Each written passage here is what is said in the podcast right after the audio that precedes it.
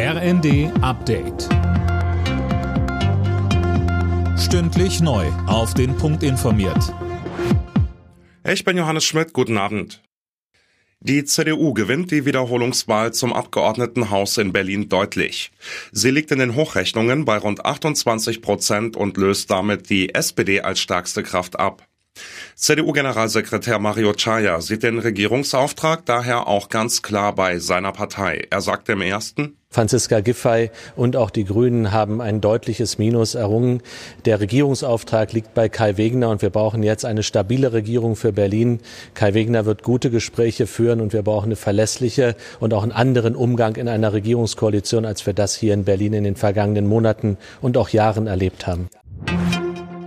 Die CDU ist also der deutliche Wahlsieger. Rechnerisch hat die bisherige Koalition in Berlin aus SPD, Grünen und Linken aber weiter eine Mehrheit.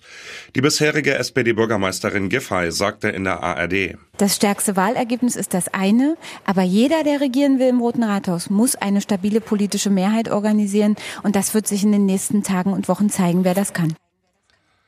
Die Linke kommt unterdessen auf rund 12 Prozent, die AfD auf 9 und die FDP scheitert laut Hochrechnungen knapp an der 5 Prozent Hürde. Die steigenden Preise verleiten immer mehr Menschen dazu, ihr Konto zu überziehen.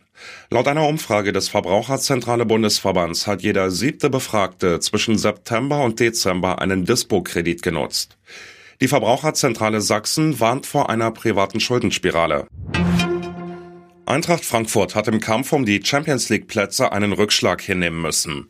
Frankfurt unterlag in der Bundesliga in Köln klar mit 0 zu 3 und fällt auf Platz 6 zurück.